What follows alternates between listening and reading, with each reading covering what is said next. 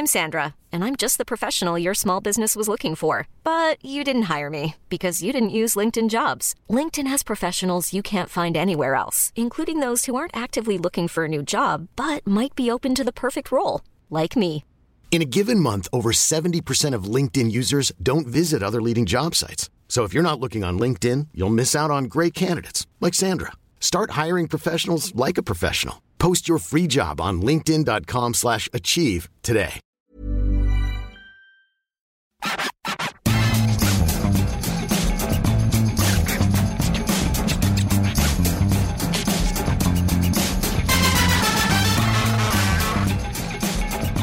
Bonjour à tous et bienvenue dans le FC Stream Team. Je suis Martin Mosnier, journaliste à Eurosport. Nous sommes début janvier et comme souvent, la fin des fêtes, la fin des retrouvailles en famille, la magie qui s'envole un tout petit peu, bah, tout ça, ça nous renvoie à nos démons. On se retrouve seul face à soi et c'est pas toujours facile de ne pas sombrer dans la mélancolie. Ce vendredi, quand j'ai vu Maxime pour la première fois de l'année, j'ai senti son cafard en croisant son regard plein de tristesse et d'abattement. Et là, à peine un bonjour, à peine un bonne année, il entame son récit à la Oliver Twist, sortez les violons et surtout les mouchoirs. C'était un soir de pluie, un soir de juin à Donetsk, en Ukraine, où je suivais les Bleus. À la télévision, la demi-finale de Roland Garros, Djokovic, Federer, que je regarde, tout seul, dans ce lit trop froid, dans cette chambre trop grande. Je tapais sur mon clavier et ma vie avait encore un sens jusqu'à ce que là, tac, tac, tac, sur mon clavier. Ils tombaient les uns après les autres. Depuis ce jour-là, plus rien n'a jamais été pareil. Alors Maxime nous parle là de ses cheveux qu'il ne peut plus nommer depuis ce funeste jour de juin 2011. J'ai essayé de le comprendre et de l'accompagner en lui proposant des solutions. Tout rasé? Bah, Le problème, c'est que je vais plus ressembler à Michel Blanc qu'à Vin Diesel. Sur ce point, difficile de le contredire. Alors, il va vous dire, pour se défendre, après mon propos, je le connais très bien, non mais attends, c'est pas que je perds mes cheveux, c'est juste qu'ils sont fins, j'ai pas de chance avec ma nature de cheveux. Ah, le problème reste le même. Max prend de l'âge et le temps ne creuse pas que ses analyses dans le FC Stream Team. Ce qui me mine le plus, c'est que je pourrais plus jamais les laisser pousser. Et ça, c'est le drame d'un homme qui se réveille en Lorenzo Lamas et qui va finir en Vincent Lagaffe. Comment ça va, Maxime? Ouais, ça va, ça va très bien. Alors déjà, alors plein de choses. Déjà, bah, si, j'ai- si je fais un jour une, une biographie, j'aimerais que c'est toi qui l'écrives. Parce que tu as le, sens la, de la formule et de la dramatisation. Je vais pas exactement raconter ça comme ça, mais C'était l'idée. fait- Après, alors, le bon côté des choses, c'est que cette histoire-là remonte de l'année 2011 avec le fameux Ukraine-France de Marvin Martin et de son doublé. Donc jusqu'ici, ça a tenu à peu près. Voilà, pour ceux qui regarderont les vidéos, ils verront que ce que Martin appelle une coupe de poussin aujourd'hui. Donc ça veut dire que ça tient quand même. Donc voilà, donc je me Ah, rassure en disant ça. Et le Vin Diesel, euh, Michel Blanc, ça je te l'ai offert. Voilà. Tu me l'as offert. Alors ça, tu me l'as offert sur un plateau, j'avoue que là, je envie de te faire briller. Bon, après, Lorenzo Lamas, Vincent Lagaffe, c'est à peu près ça, Maxime. Oui, il y a, y a- y a de ça. Voilà, voilà. Alors je sais pas ce qui vaut mieux. Je pense quand même qu'il vaut mieux être ou Michel Blanc ou Vin Diesel euh, cinématographiquement. Plutôt que Lorenzo Lamas? Et euh, la gaffe. Et Lagaffe, ouais. Alors, si vous, si- alors là, là c'est les millennials, ils sont perdus. Là, ils sont sur Wikipédia, ils sont en panique. Non, Lorenzo Lamas, personne ne connaît. Vincent Lagaffe, à la limite. À la limite. Si, mais je crois qu'il avait une émission. Je sais pas. Alors, j'avoue que je regarde plus beaucoup la télé à cette heure-là. J'ai pas le temps, j'ai beaucoup de travail. Il me semble qu'il avait-. Il me semble qu'il avait une émission en access prime time, comme on disait dans les années 90 euh, sur TF1 il y a pas si longtemps. C'était pas le juste prix ou un truc comme ça? Lorenzo Lamas? Non. euh, Vincent la Lagaffe. Gaffe. Ouais, mais Lagaffe, Lagaffe, c'est une institution. Lagaffe, c'est une institution. La Zubida. Euh, eh, bonne Pour le année déjà. Ma- bonne année Maxime. Eh ben, bonne, bonne année Martin. Et qu'est-ce qu'on peut te souhaiter pour cette année? Euh, professionnellement, une, euh, j'aimerais bien une victoire à la Coupe du Monde. Voilà. Fin d'année. Mais c'est pas toi qui la joue, hein, tu te Non, c'est pas moi qui la joue, mais bon, la vie un peu par procuration quand même, c'est toujours sympa. Donc, euh, Ouais. et Et J'espère de par procuration, mais pas devant son poste de télévision. ça, ce serait bien aussi. Et puis concernant la Ligue 1, je sais pas qu'un club se sauve, je sais pas lequel, peu importe, on choisit au hasard, je sais pas, on verra, on verra bien. Toi, verra Maxime, oh, qu'est-ce qu'on te souhaite, toi, Maxime? La santé. Ouais, et ça, c'est. Alors là, c'est là où on voit que le mec vieillit. Le Non. mec, bah, la santé. euh, alors, il faut Non, savoir que alors, Maxime, quand même, va voir le médecin six fois par jour pour rien. Hein, c'est-à-dire, il a un petit mal de tête. Oh, voilà, là, je sens que là, là, il y a une tumeur qui se cache. Maxime, ah mais euh, hypochondriaque, tu peux pas faire plus. Donc déjà la santé, mais bon, au-delà de la santé, Maxime. La santé et euh, de pouvoir revoir un jour euh, les États-Unis d'Amérique. Ah mais ça, tu les reverras un jour, Maxime, quand même. Ah ouais, mais bah, c'est pas ce qui peut arriver. c'est pas ce qui peut arriver. Hein. Ça se trouve, je vais descendre après l'émission, je descends, je tombe dans les escaliers. C'est vrai. Mais ça, c'est parce qu'Adrien Yo t'aura poussé. Parce que tu sais qu'il est, jaloux. voilà. Mais hormis ça, non, mais Maxime, tu reverras les États-Unis. Là, tu, te porteras bien jusqu'à la fin de l'année, je te le garantis. Mais faire un ou deux voyages, voilà, de dire de revivre en fait. De revivre, de vivre un petit peu, on est d'accord. Aller boire des coups, aller voir, euh, voilà. On est bien d'accord. Bonne année à vous tous. Euh, ce qu'on vous souhaite à vous, bah, c'est de prendre du montant sur la Stream Team déjà, de nous suivre toute l'année. Euh, on espère que ça se terminera au Qatar avec une belle finale et le, 18 décembre. Ça, c'est le souhait le plus cher qu'on puisse avoir vis-à-vis de vous. Et puis, on espère qu'on s'amusera quand même en 2022, un peu plus qu'en 2021, ici et ailleurs. Et abonnez-vous, évidemment, euh, sur toutes les plateformes. N'hésitez pas à mettre des commentaires, c'est hyper important parce qu'en plus, ça nous donne des trucs à lire et on se marre bien. Ah, ça fait longtemps que je ne suis pas allé voir d'ailleurs. Ouais, et euh, bah, les commentaires 5 étoiles, ça permet de remonter l'émission. Et puis tant que vous mettez des bonnes notes, bah, nous, on peut justifier de faire cette émission tous les vendredis. Voilà, on peut justifier notre salaire aussi. Et comme celui de Maxime est très conséquent, il faut beaucoup d'étoiles. Vraiment des bonnes notes. il devient de moins en moins justifiable. De quoi on va parler en, ce début d'année euh, On va parler un petit peu de Mercato. On va parler un petit peu de 2022 aussi. Euh, on va essayer de, faire tout ça dans la, dans la demi-heure ou un peu plus qui nous est imparti. On va démarrer avec euh, Ousmane Dembélé qui réclamerait 40 millions d'euros à son nouveau club plus euh, une grosse prime à la signature. On va se poser des questions sur l'avenir hein, d'Ousmane Dembélé qui est quand même euh, un talent incontestable mais une énigme incontestable aussi. Ça sera le premier sujet de cette émission. Ensuite, Maxime, on ira parler bah, du Paris Saint-Germain pour changer un petit peu. Ouais, il y a deux choses qui sont immuables au cœur de l'hiver. C'est un, le 25 décembre, c'est Noël. Et deux, Paris doit vendre. Comme tous les hivers, on apprend que Paris doit vendre pour 60 millions avant le, le, le 30 juin. pardon. Et cette année, c'est pas 60 millions, c'est 100 millions. On va essayer de se pencher là-dessus et essayer d'estimer combien le Paris Saint-Germain euh, va ramener d'argent dans les caisses d'ici le 31 janvier. Spoiler, à mon avis, ce ne sera pas beaucoup. Et on terminera avec nos paris insensé, fou, plus qu'audacieux pour 2022. Franchement, c'est des trucs, si ça arrive, c'est un miracle. Mais on a choisi quand même, euh, voilà, quatre paris. Euh, ça parlera de Messi un petit peu, ça parlera un petit peu de Benzema, ça parlera un petit peu de Ronaldo, ça parlera un petit peu de, bah, de la Ligue 1 des clubs français. Voilà, donc euh, restez avec nous. C'est ce qu'il y a de plus intéressant dans cette émission. D'ailleurs, on est très bête de l'avoir mis en, troisième position, mais bon. Ah, mais dis pas ça parce que justement, avec euh, sur les plateformes, tu peux avancer le temps. Ouais, ils vont zapper. Les gens vont pas écouter le début, donc c'est dommage. Et sachez que cette séquence, on l'a fait, on va dire régulièrement. Euh, au début, ça s'appelait simplement les paris audacieux. C'est devenu les paris insensés. Ça dit aussi la dérive de cette émission. Exactement, parce que là, franchement, c'est des très, très, très, très gros paris. On démarre avec euh, Ousmane Dembélé. On remercie évidemment Adrien Yo Manette on remercie euh, Quentin Guichard euh, au visuel. Et puis, on vous remercie, vous, d'être avec nous. Ça, c'est bien, bien populeux, tu vas te dire ça. Merci à vous de. et merci la vie. Et merci la vie. C'est parti avec Ousmane Dembélé. Donc Ousmane Dembélé qui est en fin de contrat au mois de juin et qui pour le moment ne s'est pas mis d'accord avec le FC Barcelone. Marca nous apprend aujourd'hui que le FC Barcelone commence un tout petit peu à montrer les dents, à sortir les muscles. Il en a un tout petit peu marre des exigences financières d'Ousmane Dembélé et le menace aujourd'hui bah, de ne plus jouer euh, jusqu'au mois de juin si toutefois il ne, prend pas une décision ou deux, si euh, bah, voilà, il ne revoit pas ses prétentions à la baisse. Pourquoi ça pose problème Ousmane Dembélé? Bah, On va vous le dire tout de suite. D'abord parce que ses exigences paraissent totalement démesurées par rapport à ce qu'il a apporté au FC Barcelone. On rappelle, il arrive en 2017. Donc, selon Bild et, TV3, euh, Ousmane Dembélé exigerait un salaire de, tenez-vous bien, si vous, n'êtes pas sur une chaise, asseyez-vous parce que vous allez tomber dans les pommes, un salaire de 40 millions d'euros annuel, une prime à la signature, allons-y, de 30 millions d'euros, et une petite prime pour l'agent aussi de 15 millions d'euros, ce qui nous ferait quand même euh, une opération gigantesque pour Ousmane Dembélé. Euh, je vais démarrer si tu le veux bien, Maxime, ça te dérange pas ou... Pas du tout. voilà, moi je vais juste rebondir sur ces chiffres. Dans quel monde on offre euh, ce salaire-là à, Ousmane Dembélé? Dans quel monde euh, vit Ousmane Dembélé? Quand il a signé son contrat au FC Barcelone, il était plus fiable qu'aujourd'hui, Ousmane Dembélé. Il a un salaire aujourd'hui de 12 millions d'euros. Comment peut-il imaginer que son salaire soit quasiment multiplié par 4 alors que son rendement sur le terrain a quasiment été divisé depuis Dortmund euh, par deux? Donc ça déjà c'est une première chose. Ensuite il y a le contexte économique. Je vous le cache, enfin voilà, il, est au courant de tout ça quand même, Ousmane Dembélé, il vit, dans notre monde.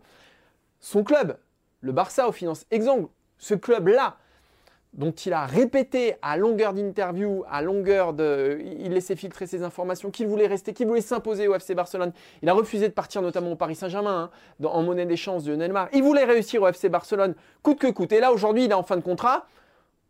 Ça ne plus. C'est-à-dire tout ce qui compte aujourd'hui, c'est de multiplier son salaire. Moi, je comprends, je comprends euh, qu'il veuille augmenter. Mais à un moment, il y, a, la donnée du marché, il y a ce qui se passe sur le terrain, il y a la réalité des faits. Et malheureusement, pour lui, Mauvaise nouvelle, ça se passe pas bien pour Ousmane Dembélé. Euh, on peut être une promesse à 20 ans, ce qui justifie aussi en partie son salaire et son transfert. Hein. On peut être une promesse à 20 ans, on ne peut plus l'être à 24. C'est plus possible. Euh, il a montré des choses, ou plutôt il n'a pas montré assez de choses, Ousmane Dembélé, pour qu'aujourd'hui euh, le Barça consente à, ces efforts-là. C'est absolument inimaginable. Alors bien sûr, le Barça a sa part de responsabilité hein, en lui ayant euh, proposé ce salaire-là à ce moment-là de sa carrière, en, proposant des salaires qui sont complètement dingues, en ayant une grille salariale qui ne correspond à rien. Malgré tout, Ousmane atterrit un petit peu et rends-toi compte que là, c'est juste pas possible. Ouais, euh, il symbolise un peu cette dérive du Barça qui a fait n'importe quoi après le départ de Neymar, qui a dépensé outre mesure. Moi, il y a un truc où je suis pas fan, c'est la fameuse menace de dire tu joueras plus jusqu'au mois de juin si tu prolonges pas. Euh, bah, après tout, euh, un joueur a le droit de ne pas prolonger. Ça s'appelle un CDD, entre guillemets. Et si le type a envie de partir à un moment, bah, on ne peut pas l'empêcher de partir. Maintenant, comme tu l'as dit, il y a l'histoire des 40 millions. Déjà, dans quel monde on donne 40 millions à Ousmane Dembélé? Même dans un monde hors crise, ah, c'est un salaire euh, euh, au-delà de Neymar. Euh, c'est deux fois le salaire de De Bruyne, par exemple. Voilà. c'est même, je pense, Ronaldo devait être autour de ça dans, ces belles années, à peu près. Je parle bien du salaire club. donc déjà, ça ne répond à aucune logique. Alors pourquoi il a fait ça? Il y a deux choses. C'est-à-dire que ça dit quoi? Ça dit peut-être qu'il a envie de partir, donc il balance ça comme ça pour dire bon bah de toute façon je resterai pas, donc sauf si vous me donnez ça, ou qu'il a envie de rester justement, mais pas à n'importe quel prix. Mais en tout cas, c'est une, assez drôle de stratégie.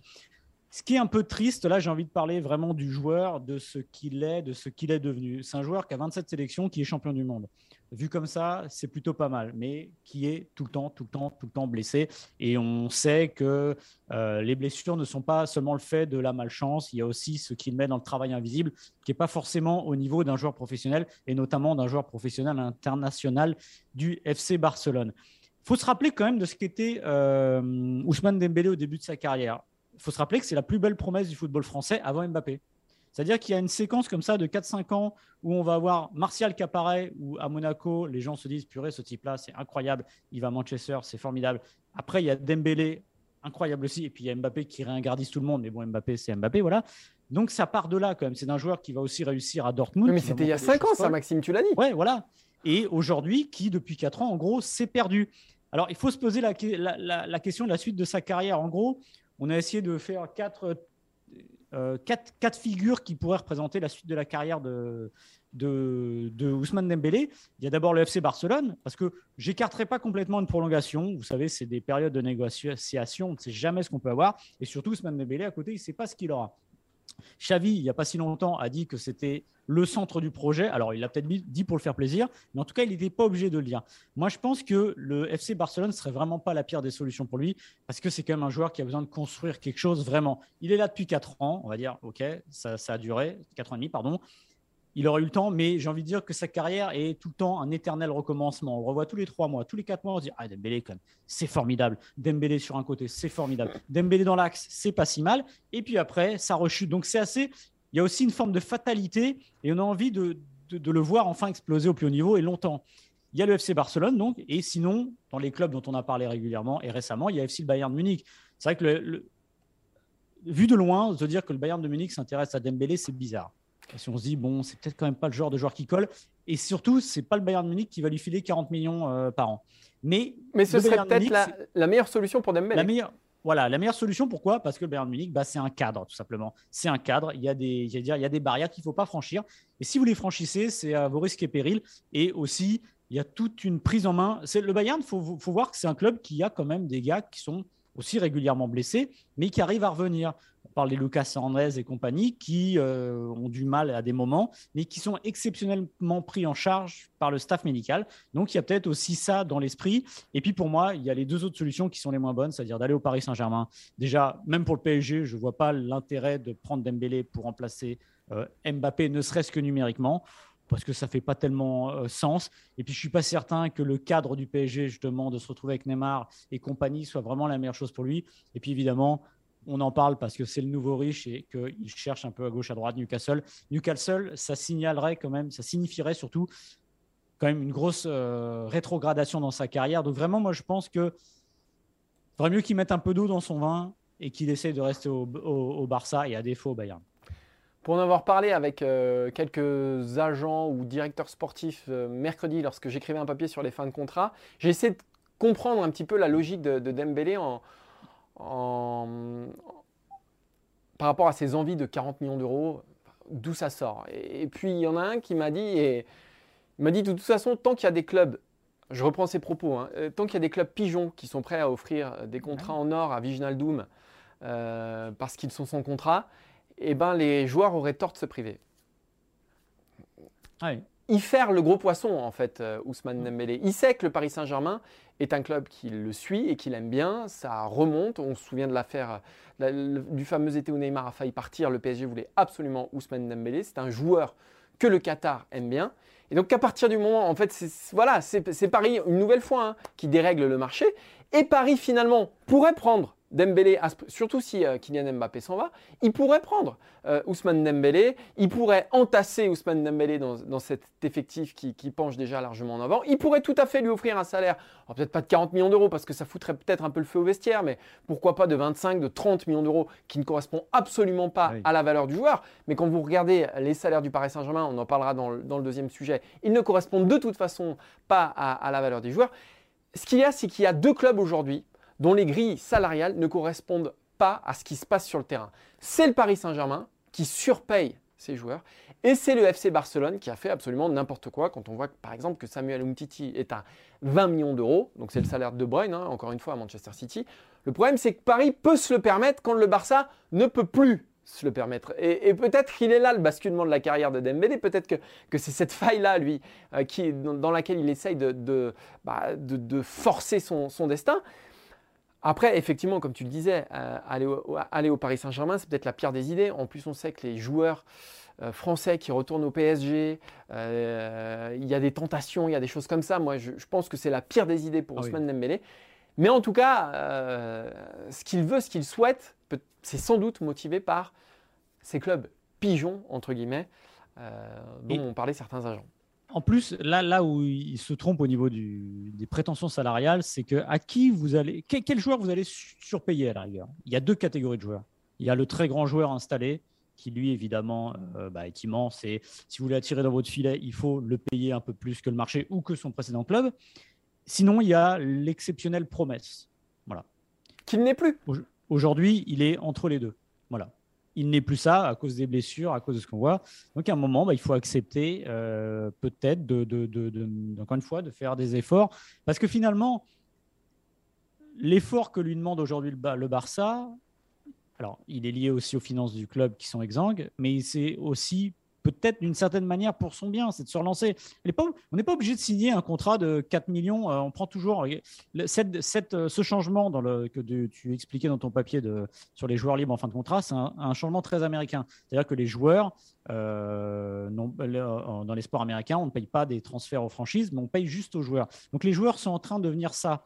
Et ce qui change aussi dans le sport américain, souvent, c'est que les joueurs ne signent plus des contrats hyper longs pour se laisser une forme de liberté. Bah, Dembélé, il a qu'à signer un contrat, je ne sais pas, d'un an ou deux ans avec un salaire un peu, entre guillemets, amoindri. Et après, il ne tiendra qu'à lui de reprendre le cours de sa carrière et de se relancer. Et à la fin de ce contrat-là, et eh ben là, il pourra peut-être euh, estimer gagner peut-être toujours pas 40 millions parce que là on est vraiment vraiment dessus, mais un salaire euh, mais déjà, Maxime, de ce qu'il pense être. À 12 millions d'euros, il est déjà surpayé, euh, Ousmane Dembélé, ah quand on voit ah bah, il, a, coûté 105, millions d'euros et il a un salaire de 12 millions d'euros par an.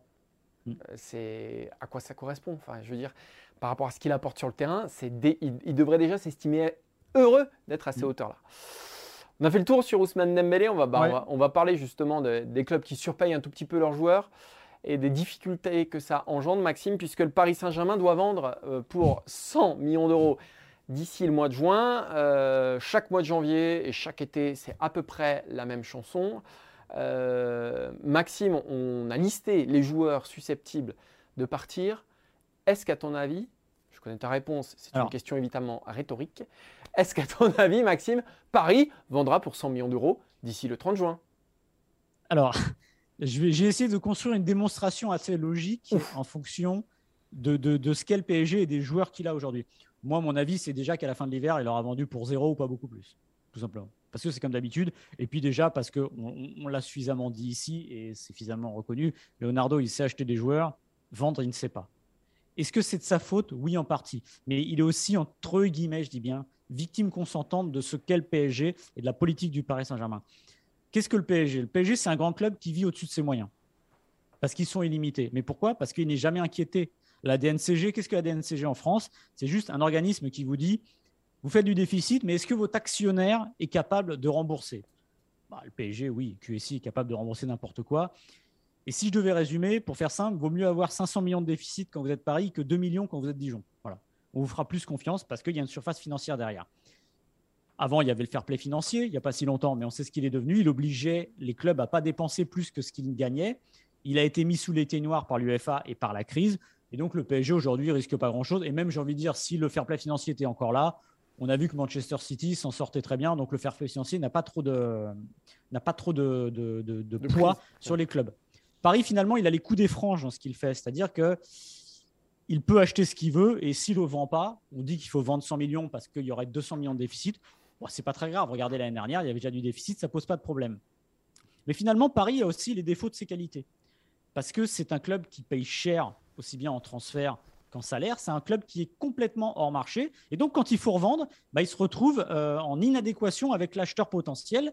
Et l'acheteur, lui, il est bien content de ça, conscient de ça, pardon, et content aussi. Donc, le rapport de force, il s'inverse un peu. Je vais prendre l'exemple d'Icardi. 50 millions achetés, il met pas un pied devant l'autre. Il se chamaille avec sa femme sur les réseaux sociaux, il étale sa vie. Il a pris quelques kilos, résultat, il a perdu de sa valeur. PSG aimerait bien le revendre à 50 millions pour faire, euh, dire, équilibrer les comptes, mais il peut pas. Il vaut à peine la moitié de sa valeur, on va dire 28-30 millions. Et pour Paris, c'est pas assez. Et quand la Juve s'intéresse à Icardi, la Juve qui sait que Paris paye cher et que le joueur de toute façon coûte même trop cher pour la Juve, puisqu'il a aussi un salaire de 800 millions d'euros, qu'est-ce qu'il dit? Bah non, nous on veut juste. 800 000 euros, peut-être pas 800 millions d'euros quand même. J'ai dit quoi? 800 millions d'euros le salaire. Ah oui, 800 millions d'euros, oui. Non, mais tu vois, c'est, moi je suis perdu dans ces chiffres-là, c'est trop gros pour moi. 800 000 euros pardon, mensuels, et bah la Juve dit oh, bah non, nous on veut juste se faire prêter. Et le PSG, ça ne l'arrange pas. Donc le PSG, qu'est-ce qu'il fait? C'est qu'il cumule, cumule des joueurs comme ça, et que c'est très compliqué de vendre les joueurs. Tu as Kerrer et Diallo, c'est encore un autre exemple. Ils sont achetés 37 millions et 32 millions. C'est trop, tout simplement. Et je vais vous donner l'exemple. Moi, si demain j'achète une Golf, je la paye au prix d'une Ferrari. Quand je vais la revendre, je ne vais pas la vendre au prix d'une Ferrari. C'est exactement ça. Et le Paris Saint-Germain se trouve victime de ça. Et aujourd'hui, bah, quand il faut vendre, on analyse des joueurs qu'on a, qu'on a définis qui pourraient partir, le prix qu'ils pourraient rapporter. Bah, le problème, c'est qu'il n'y a aucun club en face qui est prêt à payer ce prix-là. Donc Paris se trouve coincé. Et tant qu'il n'y a pas d'organisme qui dit attention, vous avez un gros déficit, finalement, c'est un faux problème pour Paris, hormis le jour où QSI s'en va ou si la bulle explose. Pour l'instant, ce n'est pas un problème. Maxime, tu as raison sur les indemnités de transfert. Je vais y ajouter, moi, euh, les salaires. Parce que non seulement ils surpayent aux autres clubs, mais en plus, ils surpayent les joueurs. Donc, quel intérêt pour les joueurs d'aller voir ailleurs? Parce qu'il y, a cette difficulté-là aussi. On va prendre le salaire d'un. Euh, allez, Draxler, 7 millions d'euros. 7 millions d'euros, euh, c'est le salaire de Riyad Mahrez, de Ruben Dias ou de Rodri à Manchester City. Voilà, c'est salaire de ces trois joueurs-là, qui sont des joueurs essentiels. Ruben Dias, qui est aujourd'hui un des meilleurs centraux du monde. C'est le salaire de Draxler, qui joue qui ne joue jamais, et surtout les matchs importants avec le, Paris Saint-Germain. On va prendre le salaire de Diallo pour rester à Manchester City, 5,4 millions d'euros.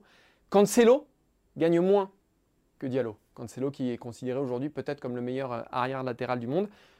Alfonso Davis gagne moins que lui aussi. Et même Benjamin Pavard gagne, moins que lui. Pour vous dire les grilles salariales par rapport aux autres gros clubs, au Bayern et même à Manchester City, dont on pourrait se dire finalement City, ah, il y a des moyens aussi qui sont colossaux. Euh, bah, voilà, quand on compare, il y a beaucoup plus de points morts dans l'effectif du Paris Saint-Germain que dans ceux de City. Euh, je me place aussi du point de vue des joueurs. Quand on est Draxler, quand on est Kerrer, c'est quoi l'objectif? C'est quoi l'objectif d'une carrière? Draxler, il est champion du monde 2014. Aujourd'hui, il n'est plus appelé avec l'équipe d'Allemagne depuis un an. Kerrer a raté l'euro. Diallo était une immense promesse du football français, comme Levin Kurzawa. À force de rester au Paris Saint-Germain, alors oui, tu gagnes beaucoup plus d'argent qu'ailleurs. Ça, c'est une certitude. Mais ta carrière, qu'est-ce qui reste à la fin? Qu'est-ce qui reste des, émotions? Qu'est-ce qui reste des victoires? Qu'est-ce qui reste des, aventures collectives? Draxler, sa carrière, par exemple, euh, aujourd'hui, il a quoi? Quel âge Draxler? 29 ans peut-être 28 ans 29 ans? Euh, À un moment, il va falloir trouver une porte de sortie pour essayer de faire autre chose. Donc, il y a aussi tout ce côté-là, moi, qui... Voilà, bah, à Paris, la soupe est bonne, hein, tout simplement. Elle n'est elle est, elle est pas, elle est pas meilleure ailleurs. C'est impossible de trouver euh, des meilleures conditions ailleurs. Et c'est ce qui explique aussi pourquoi, assez facilement, les joueurs ne veulent pas partir du Paris Saint-Germain, comme les joueurs ne veulent pas partir du FC Barcelone, qui a donné des contrats extravagants à Umtiti 20 millions d'euros euh, ou à Dembé 12 millions d'euros. On en a parlé dans la première partie de l'émission. Là, c'est exactement la même chose. Donc, pour combien le PSG va-t-il vendre cet hiver? Je te rejoins, Maxime. Ouais, et comme Paris ne vend pas, il prolonge aussi ce que tu dis avec Draxler. C'est euh, Draxler, 3 ou 4 ans de contrat. On ne sait pas à quoi ils servent. Mais en plus, tu, cumules ces joueurs-là que tu mets sur la, sur la touche qui n'ont qui n'ont pas de temps de jeu et qui finalement ne te servent à rien. Mais je pense qu'il y a quand même une solution pour le Paris Saint-Germain pour vendre. Et je suis très étonné qu'ils n'aillent pas beaucoup plus vers ça. Alors évidemment, ça ne va pas faire des 40 millions à la vente. Il y a beaucoup de joueurs qui sortent du, centre de formation pardon, qui sont très bons, les fameux Titi. Euh, qu'est-ce que fait le PSG avec les Titi? Ils les prêtent, ils les font venir, ils les prêtent il les faut revenir, ils reviennent tout le temps. Ils sont jamais vendus, ils partent libres, souvent, je dis bien. Et finalement, le PSG, de toute façon, ne compte pas sur eux. Hormis s'il y avait vraiment un changement sportif qui disait demain, on compte sur nos jeunes, on les fait euh, grandir pour les faire jouer et après les vendre. Mais à partir du moment où ils ne font pas jouer, bah, je pense que le PSG aurait euh, bien intérêt à en vendre quelques-uns, même si des fois c'est pour 5 millions, même si des fois c'est pour 7 ou 8 millions, et eh ben, il faut y aller parce que c'est là où finalement se trouve la manne du PSG. Nkunku, il part pour 13 millions à Leipzig. Lui, en revanche, il n'avait pas été prêté avant. Donc, résultat, il y a aussi des solutions. Nkunku, on savait très bien, aussi fort soit-il, qu'il était barré à Paris. Le PSG savait. Ben, à un moment, il ne faut pas s'entêter. Si ces joueurs-là euh, sont formés pour ne pas jouer en équipe première, au moins qu'ils servent au Paris Saint-Germain à vendre. Et c'est vrai que je ne comprends pas aujourd'hui que Paris, avec ces joueurs-là, les prête. Et généralement, c'est des joueurs qui partent libres. Euh... Mais Kalimundo, c'est un bon exemple à Lens. Kalimundo Kalimundo, il. Il faut le vendre. On ne sait jamais qu'il sera jamais titulaire au Paris Saint-Germain. Il explose à Lens. Euh, aujourd'hui, il a une cote. Il est très jeune. Euh, il a une cote qui doit quand même être autour de 10, peut-être 15 millions d'euros. Qui sait si un club anglais, si un club anglais s'intéresse à lui. Là, il y a quelque chose à faire. Le problème aussi, c'est que Paris ne veut pas forcément prêter. Ou alors, il veut que le club chez lequel il prête prenne une partie euh, du, salaire à sa charge. C'est le cas de, Rico et de Dagba, que Saint-Etienne voulait en, prêt. Paris a dit non, non, non, il faut payer une partie du salaire. Donc, Rico, par exemple, à quoi, il sert Rico? Eh À quoi il sert Rico? C'est quand même un gardien. On ne parle pas de n'importe qui, on ne parle pas de la, dernière des pipes. Euh, et Rico, aujourd'hui, bah, sa valeur, elle s'effondre. Euh, il ne vaudra plus un copec. Pourquoi? Mais c'est le, troisième gardien aujourd'hui, derrière Donnarumma et Navas. À quoi bon? À quoi bon? Il y a, On marche complètement sur la tête. Le, PSG a démarré la saison, on le rappelle, avec neuf gardiens sous contrat. Ouais. Vous imaginez? Et l'un d'entre eux s'appelle Areola. Pourquoi Areola n'est toujours pas vendu? Alors oui, euh, peut-être qu'il ne va pas être vendu parce que le PSG en attend, je ne sais pas, 16, 17, 18 millions, je n'en sais rien. Mais n'empêche qu'ils ne le vendront pas à ce prix-là. Et s'il y a du déficit et si vraiment c'est une priorité, il bah, faut accepter qu'Areola parte pour un peu moins cher, même si en Angleterre, je serais étonné qu'il parte pour une bouchée de pain. Donc voilà, à un moment, je pense qu'il y a quand même une solution. Il faut juste se donner les moyens et l'envie. Et puis il faut que la vente devienne un, objectif. Et je ne suis pas sûr que la vente est un objectif. Non, ce n'est pas un objectif parce qu'on l'a dit au début, DNCG, ça ne bougera pas. Et le fair play financier n'existe plus aujourd'hui. Donc pendant ce temps-là, on dit oui, ils perdent de l'argent, mais je n'ai pas l'impression que ce soit un énorme problème pour le Paris Saint-Germain. Alors qu'on s'est longtemps, euh, j'allais dire, moqué de l'Espagne sur le fait que la Liga faisait n'importe quoi, que les clubs pouvaient faire n'importe quoi. Prenez le cas du FC Barcelone. À 7 heures aujourd'hui, Ferran Torres n'est toujours pas inscrit. Coutinho est parti à Aston Villa en prêt, mais ça ne suffit pas. Donc en gros, il y a un vrai. Euh, alors évidemment, le Paris Saint-Germain n'est pas dans les situations du FC Barcelone, euh, sinon ce serait peut-être plus problématique. Mais n'empêche, il y a au moins en Espagne maintenant un petit peu de régulation et ça je ne pensais pas que je verrais ça un jour. Allez, on va terminer euh, cette euh, émission sur une note euh, un peu plus joyeuse, un peu plus gaie, un peu plus douloureuse aussi peut-être pour nous, Maxime, à long terme, on verra. On a décidé de faire quatre paris fous, quatre paris insensés, quatre paris un peu dingues sur cette année 2022 qui sera forcément riche, très riche, puisqu'il y a une Coupe du Monde à la fin. Donc ça va être une belle année de football. Et avec Maxime, on a pris quatre paris, deux chacun. Maxime, dis-nous ton premier pari mon premier pari, alors c'est peut-être le moins fou. On, a essayé de partir du moins fou au plus, plus improbable. Euh, et pour vous dire, pourtant, il est assez improbable le premier parce que quand on regarde les livres d'histoire, on se rend compte que le football français n'a gagné que deux Coupes d'Europe dans son histoire. 1996 avec l'Olympique de Marseille, la Ligue des Champions. 1996 avec le Paris Saint-Germain. La Coupe des Coupes, euh, eh ben, j'ai envie de croire que 2022 sera l'année de la troisième victoire en Coupe d'Europe pour un club français. Et sans doute pas celui que vous pensez, parce que j'ai quand même l'impression que la marche est un peu haute en Ligue des Champions, hormis si Paris Saint-Germain se met dans le sens de la marche, que Pochettino trouve enfin la, formule magique et réussit à mettre ses troupes euh, d'équerre. Ben, je mettrais bien une petite victoire pour un club français en Ligue Europa Conférence. Voilà, c'est moins glamour que la Ligue des Champions. Ah oui Ça s'appelle l'AC4. Et c'est pas pour rien, parce que c'est vraiment dans l'ordre d'importance des Coupes d'Europe. C'est même encore moins important que la C2 qui n'existe plus, la Coupe des Coupes. Donc c'est pour vous dire. Mais je pense que, en fait, j'ai beau, je regarde le tableau. Déjà, on a, les clubs français ont fait d'excellents résultats en Coupe d'Europe euh, cette saison. Donc j'ai envie de croire qu'il y a un vent de, de, dire un vent porteur pour tous ces clubs-là, et que surtout, on va pas se mentir, quand je regarde la C4, que je vois qu'il y a l'Olympique de Marseille, qui a quand même une culture européenne, même si, même si cette année on ne peut pas euh, mettre ça au crédit de l'Olympique de Marseille, qui a Rennes qui tourne plutôt bien, que l'OM joue Karabag en 16e de finale, que Rennes est déjà en 8e de finale, et que je vois que potentiellement l'adversaire le plus costaud de toute cette Coupe d'Europe, hormis le club français, s'appelle la Roma. Il y a Leicester aussi. Hein. Leicester, voilà, bon, on peut mettre le PSV, il y a Feyenoord, il y a les Celtics, mais j'ai envie de mettre une petite pièce sur un club français. J'ai l'impression que ça pourrait rigoler, qu'on pourrait aller chercher une petite Coupe d'Europe du côté de Tirana. Alors, je ne saurais pas quoi faire de cette Coupe d'Europe, mais bon, quand on est français, on prend. Il y a eu deux Coupes d'Europe en 65 ans, bah, on ne fait pas la fine bouche, on prend. On serait content d'avoir une troisième Coupe d'Europe. Je vais aller encore plus loin que toi. Bruno Genesio soulève une Coupe d'Europe. Voilà. Moi, c'est mon pari pour, pour, 2022. Là, c'est encore plus, plus dingo parce que imaginez Bruno Genesio champion d'Europe. Euh, mais moi, Rennes me séduit énormément, me plaît beaucoup sur euh, le début de saison, donc, euh, donc je les vois bien. Et attention aussi à la Ligue Europa avec Lyon. Je sais que mmh. Lyon, ça se passe pas très bien en, mais souvenez-vous de leur parcours en Ligue Europa, euh, sans faute exceptionnelle où ils ont été très très bons. Alors ils n'avaient pas que des foudres de guerre face à eux, mais quand même. Et quand tu regardes le tableau de la Ligue Europa, oui, il y a la Talenta, il y a Dortmund, il y a Leipzig, mais Lyon, euh, Lyon, attention, moi je, moi je vois bien l'Olympique lyonnais aussi. Mon pari à moi, euh, enfin l'un de mes deux paris pour être plus exact, c'est que ni Lionel Messi, ni Cristiano Ronaldo ne figureront dans le top 10 du Ballon d'Or en fin d'année. Pourquoi? Parce qu'il faut un petit peu argumenter une fois qu'on a dit ça. déjà, il est possible que Ronaldo ne joue pas la Coupe du Monde. Je vous rappelle qu'il a un barrage face à l'Italie. S'il s'en sort, il aura un deuxième match, potentiellement euh, en Turquie, me semble-t-il. Hein. Euh, donc ça va être déjà très compliqué. Figurer euh, dans le palmarès du Ballon d'Or dans le top 10 sans jouer la Coupe du Monde, c'est compliqué. Je vous rappelle aussi que Manchester, pour l'instant, est loin du top 4. Donc peut-être que Ronaldo ne jouera pas la Ligue des Champions l'année prochaine. Et il faudra se défaire de l'Atlético Madrid en huitième de finale. Là non plus, ça s'annonce pas euh, super chouette. Donc le plus gros match de Cristiano Ronaldo cette année pourrait être un huitième de finale de Ligue des Champions. Hum, ça coince un petit peu.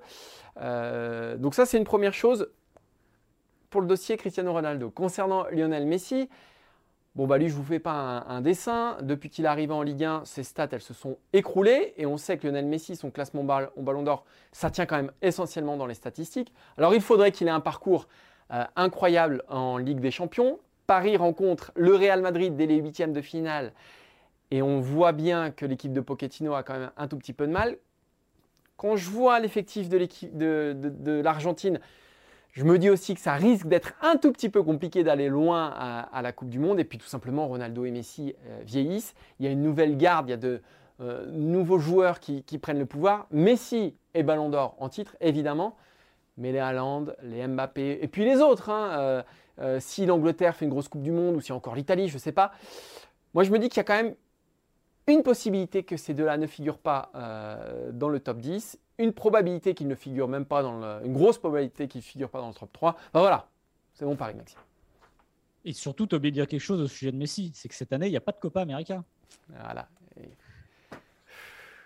Non, mais. Non, t'as toujours pas non, non. digéré, mais euh, voilà. Ouais, c'est pas digéré, c'est que ça reste euh, un ballon d'or absolument pas mérité. Voilà, que Robert Lewandowski, je le répète, et je le répéterai jusqu'à mon dernier souffle, mériterait d'avoir deux ballons d'or. Il en a souffle. toujours zéro. Non, mais c'est délirant. Après, tu sais, je me méfie parce que j'ai l'impression que, vu la, la cote d'amour et ce qu'a construit Messi autour de lui, évidemment, sur cette carrière exceptionnelle, qu'un petit doublé contre Angers pourrait le, le mettre sur le podium du ballon d'or aujourd'hui, je pense.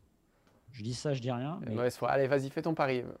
bah, justement, je vais parler de Messi. Ah On va parler de Messi encore. Et après, on arrête avec Messi. Parce que voilà.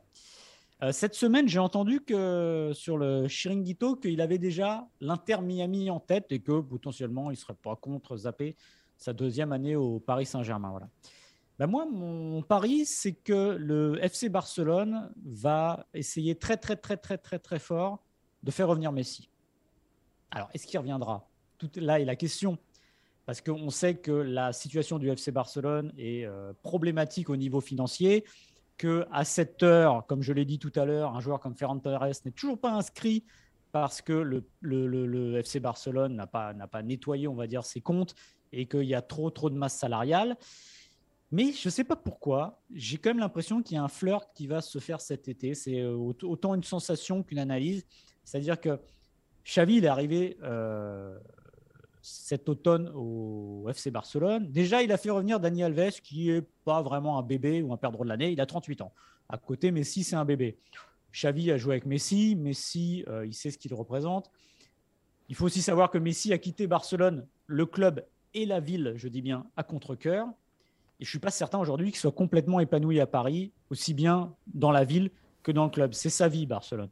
C'est sa vie. Il est resté plus de 20 ans euh, là-bas. Il s'est construit à partir de 12 ou 13 ans jusqu'à ses 34 ans et il est parti sans le choisir. Mais moi, je suis pas en train de vous dire qu'il va revenir, mais je serais pas étonné que Xavi tente de le faire revenir et que le joueur se pose très sérieusement la question de revenir là où il a construit toute sa légende et ce qui lui a permis de décrocher aussi sur le fil de sa carrière ce fameux septième ballon d'or qui est aussi dû, c'est vrai, on l'a dit, à la Copa América. On peut pas s'en empêcher. Et on va terminer avec mon pari qui est sans doute le plus audacieux, mais bon, c'est un peu à l'image, euh, c'est un peu l'image Ouais. de mon duo avec Maxime, c'est-à-dire qu'à un moment, il y a de l'audace, Ouais. il y a du panache. Il y a- alors, il y a Maxime, Ouais. le pied du plat du pied de Non. sécurité, euh, le ouais. tiré au milieu, euh, le gardien par un Ouais. côté, et puis il y a celui qui tire son péno de l'extérieur, qui tape la barre, qui va en pleine lucarne. Ah, mais quand il est tiré de l'extérieur, il tape la barre, c'est qu'il n'est pas bien réussi. hein. Ah, c'est pas loin. Pour moi, tout Et est. Tout est Je dirais quand même que dans la préparation de l'émission, c'est moi qui ai parlé de ça et qui ai dit Tu l'as pas assumé. Ah ben je l'assume pas parce que j'ai Ah pas. il l'a pas assumé. Tu Eh pas on en parlera après. Donc, le pari ultime, euh, Benzema, Karim Benzema, qui devient meilleur buteur de l'histoire des Bleus en cette année 2022. On va faire un petit peu de mathématiques ensemble. Benzema est à 15 buts de Thierry Henry. Donc la marche est encore haute, hein. c'est le cinquième pour l'instant meilleur buteur de l'histoire des Bleus, Karim Benzema. Et cette année, potentiellement, il y a, on ne sait pas encore précisément, puisque évidemment, on ne sait pas combien de matchs les Bleus vont jouer à la Coupe du Monde. On ne sait pas encore s'il y aura un match de préparation avant la Coupe du Monde. On ne sait pas s'il y aura deux ou trois matchs amicaux euh, pour les Bleus au mois de mars. La fourchette haute, c'est 17 matchs. Donc sur 17 matchs, il faut marquer 15 buts. Le ratio de Karim Benzema depuis son retour en bleu, c'est 0,66 buts par match. Donc ça nous amène à peu près à 12 buts. Donc on est à 3 buts des 15. OK? Benzema, vous allez me dire, c'est une année de Coupe du Monde, donc c'est une année où, le niveau est très relevé. Euh, depuis qu'il joue des grosses équipes en équipe de France, il cartonne. Je vais vous prendre les plus grosses équipes qu'a joué la France en euh, 2021. Espagne, Belgique, Portugal, Suisse, Allemagne. Ce sont les 5 plus gros matchs des Bleus sur l'année 2021. Il a marqué 6 buts en 5 matchs, donc plus d'un but par match. Tout ce que je veux dire, c'est que ce n'est absolument pas impossible. La France jouera aussi l'Autriche, le Danemark, euh, une équipe sans doute non qualifiée avant la, Coupe du Monde. Euh, voilà, il a 15 buts d'Henri, potentiellement 17 matchs. Euh, surtout, il est dans la forme de sa vie. Il est en pleine confiance. Il n'a jamais été aussi en forme. Il n'a jamais été aussi bien entouré. Il n'a jamais autant marqué. Et avec Mbappé, il trouve pour moi son binôme idéal. Ça fait autant de bonnes raisons de penser qu'à la fin de l'année, Karim Benzema, Benzema pardon, sera le meilleur Ouais. buteur de l'histoire de l'équipe de France. À égalité avec Henri ou devant? Devant 16 buts du coup. Ah ouais, d'accord. non, non, mais alors déjà, ta fourchette haute de 17 matchs, elle est vraiment très très haute. Mais oui, elle est haute. Il y a un match de prépa qui n'est pas certain parce que, comme vous le savez, les internationaux seront lâchés une semaine avant. Et si l'équipe de France joue en début de tournoi, c'est pas certain. Et le troisième match en mars, bon, c'est pas sûr. Mais c'est intéressant. Non, non, moi, je serais pas allé aussi loin, mais j'avais un truc peut-être moins, moins insensé, tout aussi audacieux et euh, bah plutôt réalisable. Non. Bah si. Pas tout aussi audacieux, non. Non, ah ben non, non, toi, c'est insensé, moi, c'est audacieux. c'est qu'il soit, à la fin de l'année, le deuxième meilleur buteur de l'histoire. Wow euh, J'en perds mon latin Qui passe devant Griezmann, qui vient de s'intercaler. Parce que ça dit quoi? Ça dit que lui aurait beaucoup marqué et Griezmann aurait beaucoup moins marqué. Et ça, c'est pas une évidence. Là, ce que je dis en creux, parce que si Benzema termine meilleur euh, buteur de l'histoire ah de bah à, la fin de l'année. Non, mais attends, laisse-moi terminer, tu sais pas ce que je veux dire. Je vais te laisser terminer. Ouais, laisse-moi terminer. Si Benzema termine meilleur buteur de l'histoire des Bleus à la fin de l'année, il y a de grandes chances que l'équipe de France soit allée très loin à la Coupe du Monde, oui. voire euh, et soulever son deuxième trophée. Donc, ah non, je croyais que tu allais me dire qu'il y a de grandes chances que Griezmann marque moins. J'allais dire non, ça change rien. Ça. Que Griezmann peut toujours marquer beaucoup. Oui, oui, oui, mais marquera nécessairement moins, de toute façon. Bah non, si, mais il a mis 9 buts cette année, non? Ouais, non, mais moins que Benzema, je veux dire. Ah oui, oui, moins que Benzema. C'est-à-dire que l'équipe de France va tourner à, 47 buts par match et va gagner la Coupe du Monde avec 3 buts d'écart à chaque match. Ça, ça va être l'accomplissement ultime de leur carrière. On en reparlera. Bon, alors attends, si je devais faire le point, attends, je vais quand même terminer. Lequel je crois le plus de ces paris? C'était quoi le deuxième, tu m'as dit, toi, le, tien? Ah oui, euh, le top 10 Moi, je crois que c'est le mien, mais je pense que c'est le Messi. Ah, c'est le Messi auquel tu crois le plus Ouais, j'ai toujours du... J'aimerais bien que ce soit un club français qui gagne une Coupe d'Europe, mais j'ai toujours là. Bon, bah, ah, le, plus réalisable, c'est quand même qu'un club français gagne la, Coupe d'Europe, c'est dire, c'est dire. En tout cas, on se retrouvera tous. Écoutez-moi bien, le 23 décembre, chez Maxime. 23 décembre, 20, 31 décembre, 23 décembre, je sais pas pourquoi. 31 décembre, 23h57, on fera le bilan calmement, comme les nègres marrons à l'époque. Et, euh, et, on fera le bilan sur, sur, ces paris-là. Mais voilà. Alors, il y aura peut-être moyen de le faire avant. ouais, c'est vrai, c'est vrai. Mais oui, c'est vrai, c'est vrai. Il y aura sans doute moyen de le faire avant. Quoi qu'on connaîtra peut-être pas encore l'identité du, enfin, le classement du Ballon d'Or. Comme la Coupe du Monde s'est terminée le 18 décembre. Ça veut dire que la Coupe du Monde n'a pas été prise en compte dans le classement du Ballon d'Or. Bon, on n'est plus à une, aberration près, mais là, ça serait quand même dommage. Voilà pour cette première émission de l'année. On a mis les standards très très haut avec Maxime, très très très très haut. Euh, Maxime perd des cheveux, mais ne perd pas, vous l'avez vu, en analyse, en ténacité, euh, en quoi d'autre en, tout finalement. Hein. Il, reste, il reste ce jeune homme frais euh, dans, dans, le FC Stream Team. Merci Adrien, merci Quentin. Merci à tout le monde. On se donne très vite rendez-vous bah, dès la semaine prochaine hein, pour un nouveau numéro du FC Stream Team. De toute façon, en 2022, vous avez pris perpète avec nous. Hein. Ce sera mm. tous les vendredis et même tous les jours pendant la Coupe du Monde. Merci à vous et à bientôt. Ciao, ciao. Salut.